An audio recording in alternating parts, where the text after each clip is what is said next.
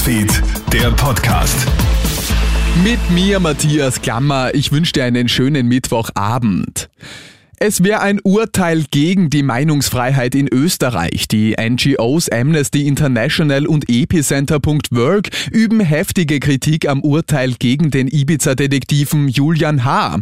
H. wurde heute Nachmittag ja nicht rechtskräftig zu dreieinhalb Jahren Haft verurteilt, nicht aber wegen des Ibiza-Videos, sondern weil er Kokain verkauft haben soll. Amnesty International ortet ein politisch motiviertes Urteil, um künftige Aufdecker abzuschrecken, insbesondere insbesondere weil sich die einzigen beiden Zeugen in viele Widersprüche verwickelt haben. Auch Falter-Chefredakteur Florian Klenk kann das Urteil im Gespräch mit Puls 24 nicht nachvollziehen. Es ist ein grausames Urteil weil es einmal nicht teilbedingt ist. Also er sitzt ja schon seit 16 Monaten, er hat ihm eine vollbedingte gegeben, also setzt auch ein Signal. Ob er da jetzt absichtlich reintreten würde, ist nicht eine reine Spekulation. Hier geht es eigentlich darum, gibt es Zweifel hat dieses Verfahren Zweifel hinterlassen, dass das, was die Zeugen sagen, stimmt.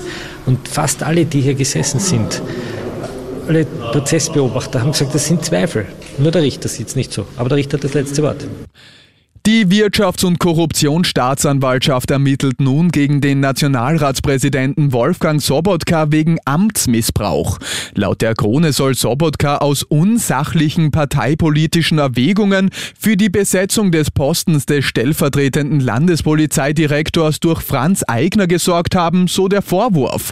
Dadurch sei eine andere Bewerberin Andrea J. bewusst übergangen worden. Sobotka war zum fraglichen Zeitpunkt Innenminister. Die Vorwürfe Vorwürfe werden vehement bestritten, es gilt die Unschuldsvermutung.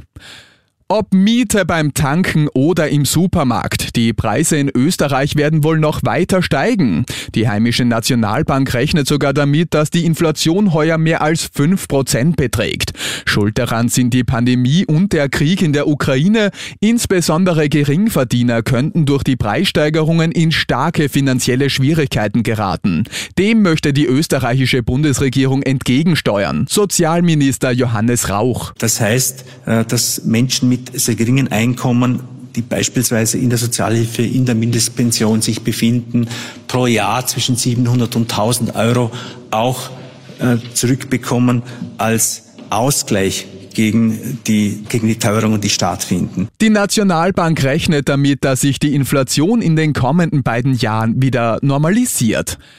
Bundesregierung und E-Control haben heute gemeinsam die Frühwarnstufe im Notfallplan für die Gasversorgung ausgerufen. Grund dafür ist die Ankündigung Russlands, wonach Gaslieferungen künftig nur noch in Rubel bezahlt werden sollen.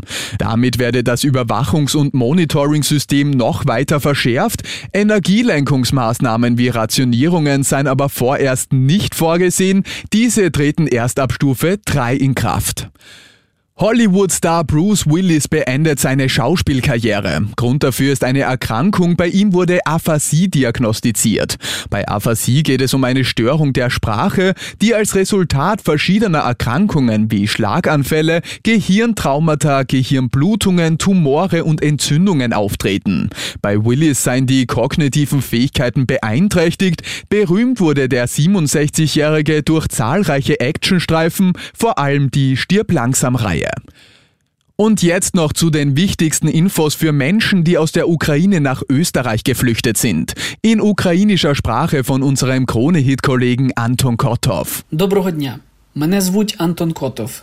Я також родом з України, але живу і працюю в Австрії вже 18 років.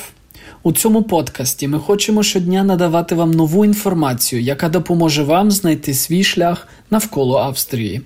Ми не тільки хочемо допомогти вам подолати бюрократичні труднощі, ми також хочемо дати вам дуже практичні поради, де можна насолодитися хорошим концертом, як отримати безкоштовний матеріал для читання, де можна побачити особливо круті австрійські пам'ятки.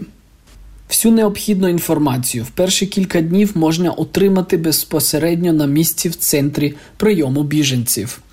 Крім проживання та первинної медичної допомоги, особливо важливо буде придбати кілька знань німецької мови. Безкоштовні курси німецької мови доступні для вас у австрійському інтеграційному фонді.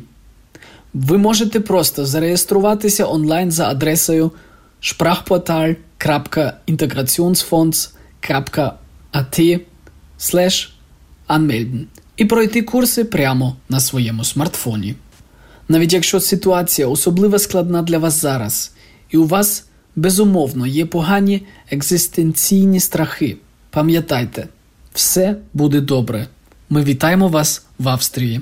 Побачимось завтра. Und das war schon wieder mit den wichtigsten Infos bis jetzt. Den nächsten Podcast und das nächste Update gibt's dann wieder morgen früh von meinem Kollegen Felix Jäger. Schönen Abend dir. Krone Hits, Newsfeed, der Podcast.